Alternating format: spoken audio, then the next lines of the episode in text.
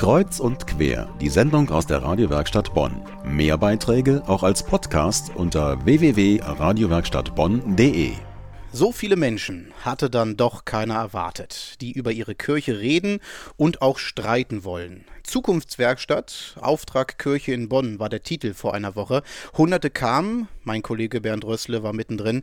Bernd, ein Leitspruch des Tages war dort, ohne Visionen verkommt das Volk, steht zumindest so in der Bibel. Wie schafft man das? 500 Leute im Brückenforum, alle mit verschiedenen Ideen und Visionen für ihre Kirche.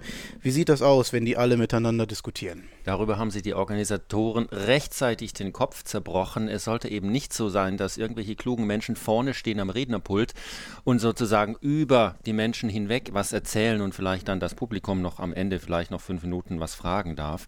Es ging darum, dass die Menschen konstruktiv zusammensitzen und auf ihre Ideen und Visionen wirklich loswerden. Man hat in einem ersten Schritt die Menschen mehr oder minder zusammengewürfelt in kleine Kreise, Stuhlkreise sozusagen, immer um die zehn Leute. Da saßen sie zusammen und sollten mehrere Fragen beantworten die Ideen, die Visionen dazu auf eine Karte, auf eine Karteikarte schreiben. Und ich habe mal in eine dieser Gruppen hineingehört. Ich durfte mich zu einer einfach dazusetzen. Eine Frage war, was braucht eigentlich die Kirche, um in Zukunft ihren Auftrag erfüllen zu können? Das kam raus, übrigens absolut ungeschnitten. Das haben die Leute mir so gesagt. Stärkung der Gemeinden durch Bildung von Gruppen oder Kreisen. Miteinander von Kirche und Laien, faire Zusammenarbeit, gegenseitiges Ernstnehmen, kein Druck von oben sich mehr auf Botschaft und Inhalte äh, konzentrieren, als auf Strukturen sich zu stützen. Seelsorge betreiben, sich dem Einzelnen zuwenden, den Einzelnen nicht überfordern.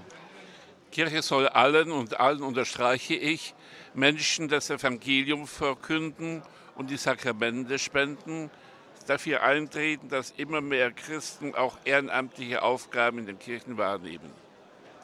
Dass sie Jesus Christus zu ihrer Mitte macht, dass sie Vertrauen in ihn hat, um Wagnisse eingehen zu können. Weniger wichtig sind die Finanzen, die Strukturen und die Dogmen. Ja, die Kirche soll Halt geben und nicht ausgrenzen. Was sie soll, ist Ökumene leben. Was sie nicht soll, ist Menschen ausgrenzen aufgrund unzeitgemäßen Regelwerks. Damit sie fruchtbar werden kann, soll Kirche sich auf alle besinnen, die Aufgaben übernehmen wollen und können, insbesondere Ämter nicht geschlechtsspezifisch vergeben.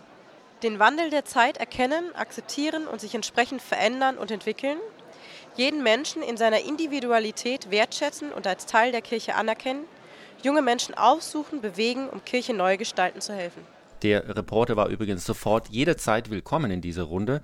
Ähm, eine offene, eine ganz vertrauensvolle Atmosphäre. Am Ende blieb ein bisschen das Gefühl, man hatte wirklich nicht viel Zeit, dann auch das, was man zum Beispiel als Auftrag Kirche aufgeschrieben hat, wirklich zu diskutieren. Das Ergebnis waren dann tausende Karteikarten, die gepinnt wurden wie ein Meer von Karteikarten auf Stellwände. Die muss jetzt jemand abtippen, sichten und dann auch auswerten. Zum Auswerten kommen wir später. Ähm, der erste Schritt, den du erklärt hast, passierte in einem sehr engen Zeitplan. Der zweite Schritt danach waren dann Arbeitsgruppen, bei der sich jeder, jeder eine aussuchen konnte. Um welche Themen ging es da? Das waren ganz brisante Themen. Also ich nenne nur drei Beispiele. Warum die Kirche die Armen braucht oder was heißt das eigentlich, wir alle sind Kirche und Kirche und Gesprächskultur, wie sieht zeitgemäße Kommunikation aus? Das waren insgesamt zwölf Arbeitsgruppen, jede geleitet von einem sogenannten fachkundigen Begleiter. Begleiter. Das sollte also keiner sein, der da doziert oder die Leute da äh, sozusagen beglückt mit einem Vortrag. Der sollte nur Impulse geben. Die Fachleute waren viele Theologieprofessoren, aber auch, das ist aber eine Ausnahme, eine Frau, eine Ehe-, Familien- und Lebensberaterin. Die gaben, wie gesagt, einen Input und dann sollte eine Diskussion laufen. Das war höchst unterschiedlich. Manche Gruppen waren mit zehn Leuten sehr klein und konnten sehr intensiv reden, andere waren mit 50 sehr groß und haben sich kaum verstanden, was äh, der andere am anderen Ende der Runde gesagt hat. Das Ganze in der Zukunftswerkstatt. So hieß eine Veranstaltung zur Neugestaltung der katholischen Kirche in Bonn. Was mit den Ergebnissen der Teilnehmer geschieht, dazu gleich mehr.